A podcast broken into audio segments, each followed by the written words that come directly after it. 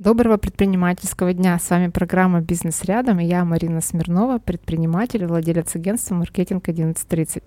«Бизнес рядом» — это подкаст для предпринимателей, для тех, кто развивает бизнес, каждый день принимает решения и идет вперед. Сегодня мы поговорим про то, как построить бизнес на HR, о подводных камнях в этой нише маркетинга и выгорания. Сегодня у меня классный гость Валентина Пастухова, HR бизнес-партнер, хедхантер, карьерный стратег, бизнес-практик бизнес-школы УРФУ. Экс-руководитель функции подбора и адаптации персонала на предприятии Росатом, причем там численность была около 10 тысяч человек, все серьезно. Основатель рекрутинг-партнера Реноме и карьерного центра «Твой выбор». Валентина, привет. Привет, Марина. А, как обычно, начинаем разговор с твоего... Поговорим о твоем пути, как ты пришла к тому, что есть сейчас. Это очень такой органический путь, потому что после института я устроилась в кадровое агентство на позицию рекрутера. Подожди, а э, да. что ты закончила? Где а, училась? А, я закончила Академию госслужбы, менеджмент организации. Это мой первый вуз. В Екатеринбурге, да? В Екатеринбурге. После этого устроилась в кадровое агентство, поработала год, и через год я поняла, что хочу больше, хочу шире. И с первого же собеседования мне сделали предложение. Я перешла в компанию ЗАО НПП «Машпром». Это инжиниринговая компания. Поработала там менеджером по персоналу, пока не ушла в первый декрет. А после него я уже вышла в, на предприятие госкорпорации «Росатом». Это градообразующее предприятие, это закрытый город. И все сложности и все возможности, которые можно было испытать на этом предприятии я все попробовала. Очень интересная работа. Я до сих пор вспоминаю только самыми лучшими словами тот свой опыт. Он очень много дал, потому что устроилась туда я на должность специалиста, а уже через 9 месяцев у меня был просто очень быстрый рост. Он непривычный для такой структуры. Я стала начальником отдела подбора и адаптации персонала. Мне было 26 лет. Круто. А круто, что это нужно было каждый год подбирать от 300 до 500 сотрудников. Это такая естественная смена персонала. Это очень было круто. Я вот до сих пор вспоминаю. Скажи, а почему тогда ты приняла решение открыть свой бизнес? Сложилось так, что я уже жила на два города. Часть семьи у меня была в Екатеринбурге, часть в Лесном. И просто это уже стало очень тяжело физически, эмоционально, по-всякому. Ну, то есть больше внешние обстоятельства. Да, да, да. Если бы это предприятие было, вот я сейчас думаю, на тот момент где-то ближе к, Екатеринбургу, а не 250 километров на север, я бы осталась в этой структуре, потому что там тоже были огромные возможности и для профессионального, и для карьерного роста. Ну, расскажи, как ты открыла свой бизнес? Как решилась, как э, пришла к такому решению? Открытие своего бизнеса, оно стало таким неожиданным, наверное, моментом, потому что я никогда не думала о том, чтобы открыть свой бизнес. Никогда. Но когда уже окончательно э, переехала в Екатеринбург, я вышла на рынок труда, я посмотрела, какие позиции здесь есть, устроилась HR-бизнес-партнером на стартапы по производству продуктов питания и напитков. Все, что можно тоже, там просто день, э, день за 10, э, все попробовала и поняла, что, наверное, такого работодателя, как э, был у меня до этого, в Росатоме я здесь не найду. И попробовала, и подумала, а почему бы открыть свое агентство, почему бы не открыть его. И на тот момент мои мысли сошлись с мыслями еще одного HR-бизнес-партнера, и мы вместе решили открыть кадровое агентство «Реноме». Сложно было, нет, э, первые шаги сделать? Это было очень на каком-то драйве и на интересе. У нас первый месяц не было офиса. Я сейчас вспоминаю, да, это было больше пяти лет назад. Мы работали, пока искали офис в кафе и ресторанах Екатеринбурга. Удаленка. Удален... Удаленки, да. Удаленка до удаленки, до, до того, как это стало нормой. Поэтому это было несложно. Затраты на тот момент они были, но они были минимальные. Если бы мы, например, открывали производство, где нужен, нужен цех, нужно огромное количество производственного персонала, когда нужно очень много нести постоянных переменных затрат. Здесь этого, этого не было, поэтому здесь очень были посильные такие инвестиции, поэтому легко. Хорошо, а у тебя есть чем сравнивать, да, работу в найме и свое дело, э, плюсы и минусы? Угу. Плюсы того, что работаешь в найме, это ощущение причастности к чему-то большому. Это другая корпоративная культура. Чаще всего она развитая. А, здесь очень много коммуникации с а, ежедневной, много коммуникации, очень много процессов, куда ты можешь быть включен, хочешь ты этого или не хочешь, есть выбор. В найме ты, а, в найме ты какую-то часть ответственности за свое будущее все-таки делегируешь работодателю. А когда мы говорим про свой бизнес, все, вся ответственность, она на тебе. Каждое твое решение определяет, где ты будешь завтра. Но бывали у тебя такие моменты, когда ты думаешь, все, хватит этого предпринимательства, хочу, хочу вот в надежную структуру? У меня были моменты, э, хотя даже, ты знаете, знаешь, Марина, это было никогда все встало, когда началась пандемия и когда мы, мы не знали, что будет с заказом завтра, потому что мы очень чувствительны к рынку, и наши заказчики просто поставили все на паузу, и мы три месяца не знали, будут у нас заказы или нет. И, и, в, то, и в тот момент я не думала о том, чтобы идти в найм снова. Это пришло, возможно, желание, когда наоборот, вот уже еще больше компетенций стало. То есть я уже действительно настоящий HR-бизнес-партнер, потому что я понимаю все процессы, как они происходят в бизнесе. Очень важный момент. HR-бизнес-партнером настоящим окончательно нельзя стать только работая в найме. Это я поняла, потому что психология наемного сотрудника и психология предпринимателя — это абсолютно разные вещи.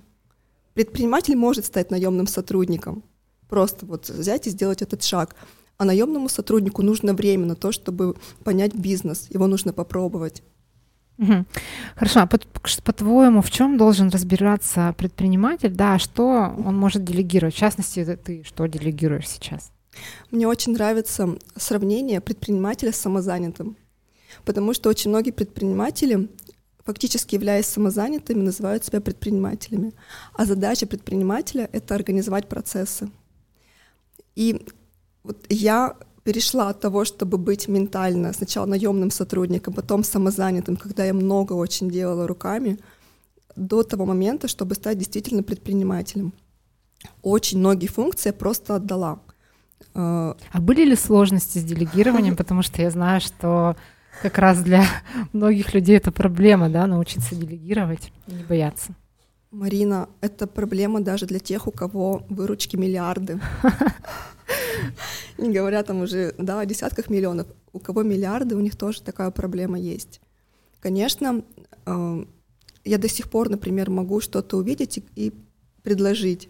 А давайте, может быть, сделаем вот так, какую-то часть, но я сама не буду это делать. А раньше я могла сама в тот же редактор э, зайти, сделать, как мне нравится, потратить кучу времени, хотя у меня уже к какому-то времени это ну начало вот быстро, да. Как именно тебе это вот удалось, рецепт? Как научиться делегировать? Просто, а, а самое главное, то, что, опять же, я уже поняла со временем,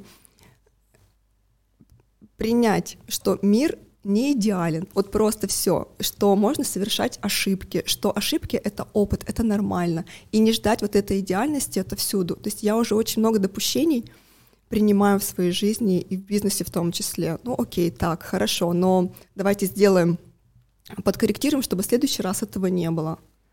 Все время, все время на таком движении, на, на самоощущениях. Просто принять, что мир не идеален, и не, не требовать этого от людей, которые не могут это дать. Хорошо, поговорим про ошибки, а, про факапы. Расскажи какой-то пример, который сделал тебя сильнее и помог тебе. Здесь я могу вспомнить, а, наверное, несколько историй. Это как раз взаимодействие с клиентами, когда я изначально понимаю, что проект, он такой сложный, но из ситуации, когда очень были трудные финансовые моменты в компании, я бралась за эти проекты. Ой, как знакомо. И вот сейчас, вот прямо сидя в этом кресле, я в точке, когда я уже выбираю нет, только когда это интересно и когда это действительно стоит тех рес...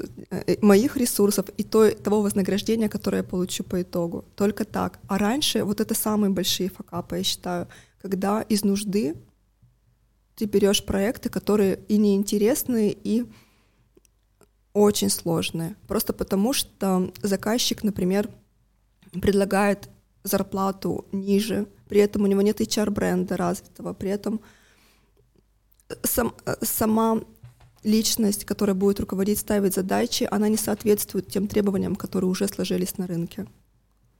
То есть сейчас ты, у тебя есть возможность выбирать, ты выбираешь э, себе клиентов, да, принимаешь решение, буду брать, не буду брать.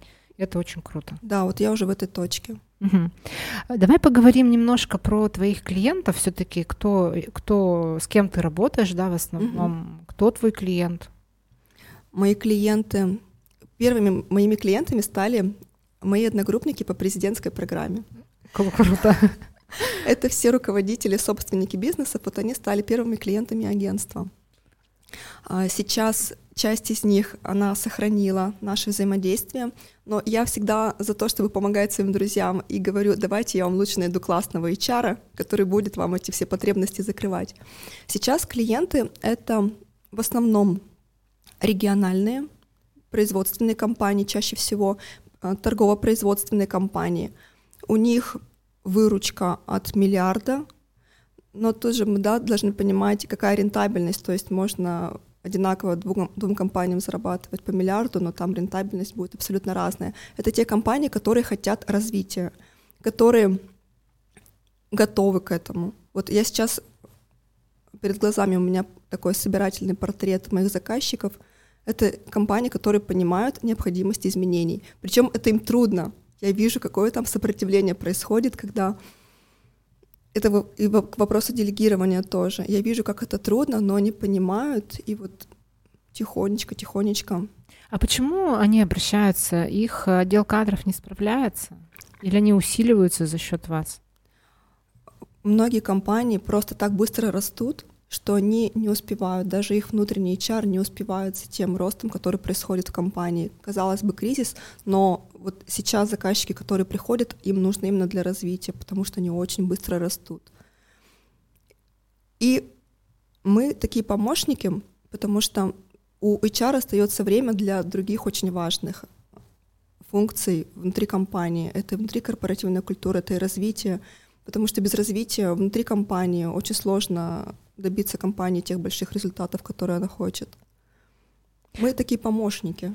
А бывают ли сложности с аудиторией про то, что, ну, что ты, ты можешь выбирать уже клиентов, это понятно, да, но вот есть какие-то особенности, сложности, например, с теми, с кем ты работаешь? Может быть, какие-то истории есть на эту тему? С кем я работаю? Может быть, не все принимают, что ты им предлагаешь, или какие-то такие вот есть? Вот сейчас я, я могу сказать, что уже вот этих шероховатостей меньше. Поначалу их было очень много. Вот сейчас их меньше, их меньше, но вот эти первые наши самые встречи с заказчиками, они такие самые показательные. Мы вот тут действительно смотрим, сможем ли мы сработаться. Две стороны смотрят друг на друга. И вот тут уже становится понятно, как взаимодействовать, на какие вещи делать упор, что точно еще нужно прояснить дополнительно. Хорошо. Вопрос в целом, да, что сейчас происходит на рынке труда в связи с происходящим, с нашими этими всеми ситуациями. Какие тренды есть? Первый тренд на то, что э, просто нужно тоже принять уже за базу, что так, как было даже два года назад, уже не будет никогда. Сейчас я не могу сказать, что рынок работодателя или рынок сотрудника. Сейчас просто рынок другой. Он сейчас в состоянии, когда идет такая пере, такое переформатирование, и будут устанавливаться новые отношения. Я хочу очень такой пример привести с вузами, которые сейчас уже в деятельность со студентами включают такие проекты. И уже у нас на выходе из института не потенциальные новые сотрудники, а новые стартап-проекты. То есть это совершенно другая система. Это хорошо? Э, э, это просто по-другому. То есть нам нужно к этому адаптироваться. И мы уже, наверное, через какое-то время будем говорить не о том, чтобы нанимать сотрудников, а о том, чтобы привлекать определенные проектные команды, и это будет нормой. Сейчас это не норма, но это будет, возможно, нормой. И кандидаты, они искушенные, они понимают, даже на самом деле не высокопотенциальные кандидаты, не совсем профессионалы в своей сфере, в своей сфере, но ощущая, что в каких-то специальностях дефицит, они диктуют свои условия.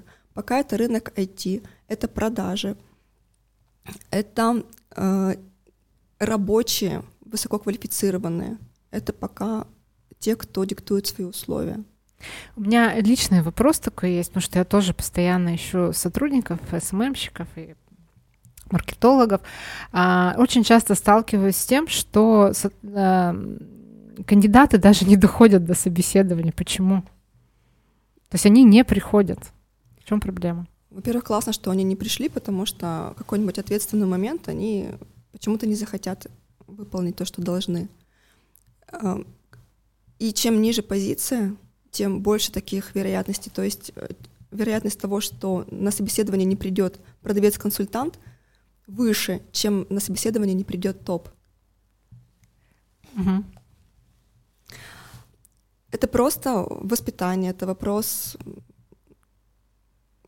Просто вопрос воспитания, но, это не ваши люди. Но это, э, это для всех ниш э, такая ситуация. Да, это, э, такие ситуации, но вот опять же повторюсь, что чем ниже позиция, чем ниже заработок на этой позиции, тем больше вероятность, что он не придет на собеседование.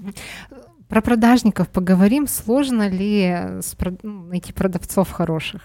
Потому что мои гости даже программы на это очень часто жалуются. Сложно. Как найти? Работаем системно. Тоже есть, мне очень нравится цитата. У менеджера, того, кто нанимает, есть три пути. Первое — это искать высококвалифицированных и платить им много. Второе — искать молодых, высокопотенциальных и платить им мало, учить самим их. И третий вариант — это молиться. То есть у нас есть с вами на выбор два варианта всего, что нужно делать. Но очень важно, мало деньгами. Люди же идут сейчас за интересом, за тем, чтобы реализовать свой потенциал. И вот тут нужно системно поработать над тем, а, что из себя представляет компания, как она выглядит на рынке, как она выглядит на рынке кандидатов, кто эти ключевые фигуры, которые формируют корпоративную культуру, потому что любая компания — это проекция ее собственника. И вот тут нужно системно подходить к этому вопросу. И, например, тоже у меня была встреча несколько месяцев назад, и отказалась от работы по этой вакансии. Когда я встречаюсь с заказчиком и говорю, а чем вы отличаетесь от других компаний? Он такой, ну у нас на рынке 300 компаний в Екатеринбурге только, ничем мы не отличаемся. То есть сам, сам владелец не понимает да, этого? Да, но ему нужен продажник но ему нужен продажник. Поэтому работа только системная. И не факт, что это быстро произойдет, э, не факт, что быстро. И брать молодых, воспитывать, это тоже новый тренд, это брать высокопотенциальных молодых сотрудников и из них растить. Угу. Хорошо. А, давай немножко поговорим про маркетинг. А, тоже мой любимый вопрос. Как ты находишь клиентов? А, какие инструменты ты бы порекомендовала, да, а какие считаешь сливом денег? Угу. Поскольку у нас рынок B2B, если мы говорим про именно рекрутинг партнера реноме, то соцсети точно нет, это не наш вариант. Это таргетированная реклама, это отзывы, это классный сайт, а у нас он, я считаю, классный. И это рекомендации. Сарафанное радио. Да, да. Это, это рекомендации, потому что много приходит именно по рекомендациям. Вот настоящие друзья рекомендуют. А что с соцсетями не так, по твоему мнению? Соцсети хорошо для, хороши для физических лиц. Для карьерного центра твой выбор, да, это только соцсети. Это канал, это соцсети. А для B2B у них быстрее это все происходит. И, как правило, если это абсолютно новый клиент, то он просто что делает? Он вбивает поисковик кадровое агентство Екатеринбурга, и ему выходит, выходят сайты, выходят э, рейтинги, и там, и там он находит нас. Тут у меня тоже сейчас вопрос такой появился. Знаешь же, что сейчас нейросети везде, и даже вот в нашей нише было, были такие обсуждения, что скоро не нужны будут копирайтеры, Хотя я считаю, что операторы, кто задаст э, задание нейросети, они всегда будут нужны. Как ты считаешь, как, как вот это меняет рынок и перспективы в этом отношении? Да, Стоит ли бояться людям? Нет, точно, точно нет. Я воспринимаю вот тот же да, продукт, который сейчас все о нем говорят, воспринимаю как помощника, потому что действительно возрастает спрос на компетенцию, умение задавать вопросы. Как я задам вопрос этой нейро, нейросети, такой ответ я и получу, и такой на выходе результат я получу. То есть я воспринимаю это именно как помощника. Да, э, Э, вырастет, наверное, рынок обучения по работе с этими э, Появят, нейросетями. Появятся курсы, Ку- новые да, специальности, да. Да, да, да. То есть появятся дополнительные продукты, связанные с этим. Появятся новые требования в навыках. То есть работодатели будут, например, уже в требованиях писать, что навык работы не просто с Microsoft Office э, и Photoshop, а еще будет дополнительно с нейросетями связано. А, расскажи про свою команду, сколько у тебя, у тебя человек работает, а, как, как ты их мотивируешь? Если говорить а, про большую команду, то у меня часть команды на аутсорсинге. Когда началась удаленка, много было перенесено вообще за пределы города. Но вот личный помощник у меня живет в Ростове-на-Дону до сих пор, то есть э, часть удаленки она остается. А, но я пришла к тому, что комфортнее, когда работа идет в офисе, когда мы слышим друг друга, когда мы видим друг друга, и у нас есть возможность обменяться чем-то прямо сейчас, а не выходить на звонок. Э, для этого мы раньше тоже находились здесь, на Ленина 8, арендовали офис. Сейчас у нас свой офис на Антона Валика 12, там огромный ремонт. И у меня задача всех, кто на удаленке, да, сохранить связи, потому что это все очень э, продуктивно, эффективно, потому что вакансии разные, они не только по Екатеринбургу, но и по России. Но все-таки уже сконцентрировать здесь э, всех специалистов. Ну, ты знаешь, вот я по удаленке отметила даже, мы тоже же работаем с клиентами, и если раньше для клиентов было очень важно, чтобы приезжали, э, постоянно какой-то контакт такой личный, да, сейчас поменялось, все привыкли к созвонам, иногда даже, когда предлагаешь встретиться, все, зачем, да, все, есть же такие ну, средства связи.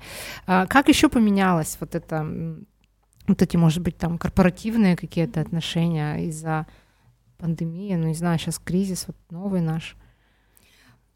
Вот знаешь, Марина, тоже, видимо, зависит от сферы, потому что, поскольку у меня вот давай поговорим об этом, потому что у меня клиенты, наоборот, хотят, чтобы мы лично встречались. Да, был период, когда у нас все договоры дистанционно, э, были встречи, дистанционно согласовывались, подписывались в диадоке. Но мои клиенты хотят личных встреч. То есть они еще вот на каком-то своем уровне, видимо, понимают, будут они работать или не будут. Чего-то они не увидят, когда это происходит дистанционно. Ну, то есть взгляд. личный контакт, он все-таки личный контакт остается. Остается, он важен. Угу. А, расскажи, пожалуйста, таким мы уже к личным вопросам переходим. А, как ты справляешься с усталостью? Ну, все равно mm выгорание, оно так или иначе есть. Вот не полное выгорание, да, такое, когда вообще все выгорело, а э, ну, такая больше усталость. Как, что тебе помогает? Что можешь порекомендовать другим предпринимателям?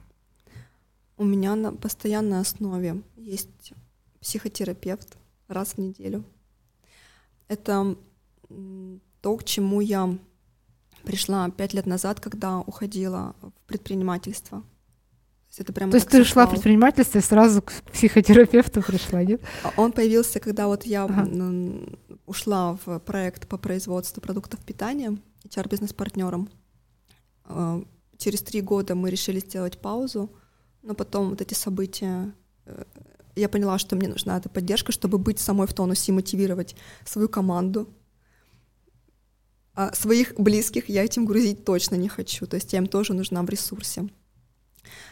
И был период, когда у меня расписание состояло, сначала я вписывала туда все, что нужно мне для того, чтобы быть э, ментально, физически здоровой, психологически, и только потом уже рабочие вопросы. То есть был период, когда у меня просто расписание таким образом составлялось. Сначала я, потом все остальное. Помогло.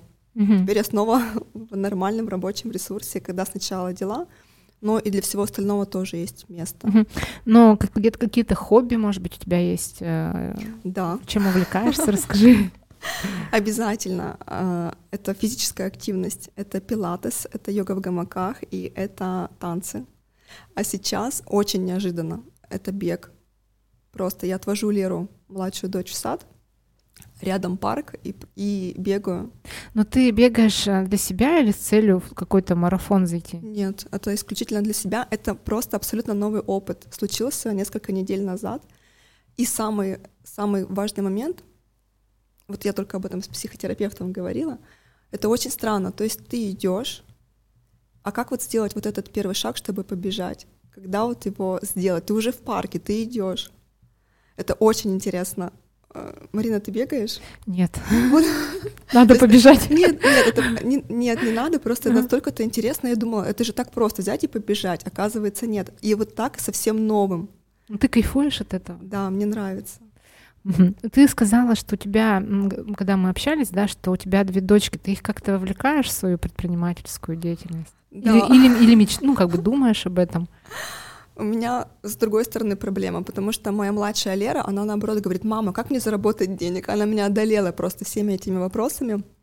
Маруся, ей скоро 14 лет в июне, она уже знает, чем она будет заниматься, когда вырастет, куда она пойдет учиться. Она, она сказала, что хочет стать клиническим психологом год назад. Я думаю, боже мой, неужели я в этом виновата? При том, что я сама профориентатор, я работаю с взрослыми по этим вопросам. оказывается, нет. То есть ей очень нравится работать именно с ее подростками. Ну как работать? Взаимодействовать, потому что она чувствует, что полезно им. К ней обращаются за, к ней обращаются за советами. Таким образом сформировалось вот это желание быть клиническим психологом, плюс еще способности к химии, биологии, вот эти все вещи. Ну, то есть ты не думала о том, что они продолжат твое дело как, как преемники, наследники? У меня профдеформация. То есть да? я отталкиваюсь от того, что интересно самому человеку. Потому что навешивать мою роль на них — это негуманно. Ну, это правильно. Да, потому что я вижу, сколько происходит вот этих э, конфликтов между отцами и сыновьями, сыновьям, которым оставляют бизнес, но это не его, ему хочется совсем другое. Угу. Ясно. А есть ли у тебя какой-то социальный проект, э, ну или просто мысли о том, как сделать мир лучше? Я думаю об этом, но я пока не пришла к тому, что это может быть. То есть это тоже должно быть на таком стыке э, и то, что нравится, и то, что полезно, то, что я сама буду делать, э, участвовать и физически, и, возможно, другими ресурсами. Это очень интересная тема, потому что первый шаг, который я, в принципе, сделала, помимо того, да, что в благотворительных мероприятиях участвую финансово, это меньше потреблять. Вот действительно, э, осознанное потребление, это тоже пришло не сразу. Если я могу что-то не купить, я не куплю. Хотя еще 15 лет назад казалось чем-то немыслимым, потому что я очень много покупала, я таким была потребителем. И девчонок своих тоже этому учу. Если можно не купить, не надо покупать вторую, третью такую же вещь. Ну, вот это очень крутой опыт, на самом деле. И не, не все могут с этим справиться, да, не покупать, да. учитывая, что у нас такое общество потребления. У нас уже практически заканчиваем, да, у меня последний вопрос. Расскажи, пожалуйста, о том, что тебя впечатлило в последнее время. Это может быть книга, либо какой-то фильм ты посмотрела, может быть, в поездку съездила поездки любые меня впечатляют. Эм, я очень зависима от поездок, от этих новых впечатлений. Но меня Впечатляет, и опять же это наученное. Я радуюсь тому, что вот сейчас светит солнце, то, что я сижу сейчас, у меня первый такой опыт, Марина, именно в онлайн выйти в прямом эфире. Книги. Да, это книги, это, может быть, тоже знаешь, Фредерик Бакман, это шведский писатель, он просто потрясающе пишет, и он пишет на социальные темы, и ты там и смеешься, и сопереживаешь, и плачешь, это все вместе.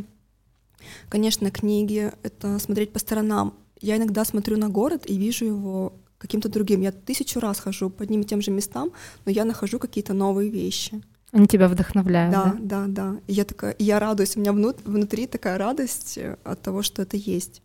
Ты сказала про путешествия. Какая а, ну, страна, город тебе прям запомнился, и ты сейчас можешь поделиться? Это Барселона, а именно Саграда Фамилия.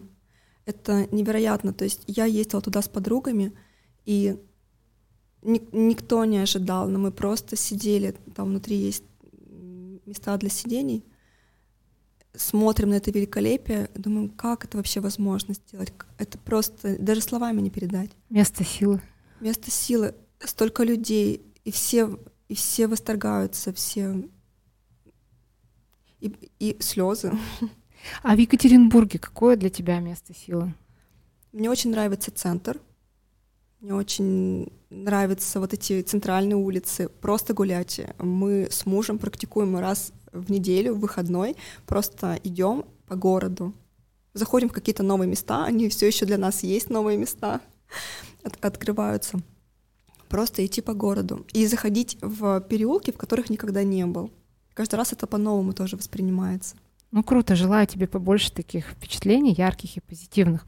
И напоследок пожелание от тебя слушателям. Я желаю мечтать, радоваться, ценить то, что есть, и делать, действовать.